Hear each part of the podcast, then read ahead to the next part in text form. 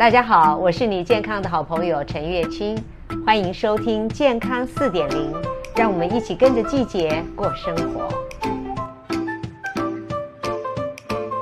绿拿铁食材可以准备几天份？哦，我通常是会把水果洗三天的份。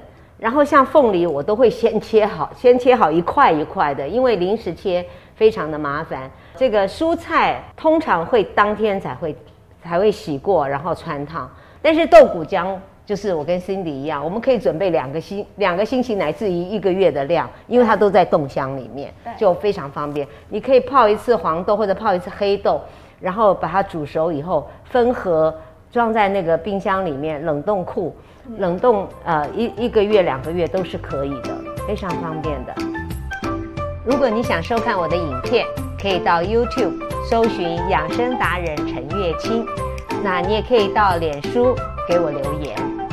谢谢收听，我们下回空中再见。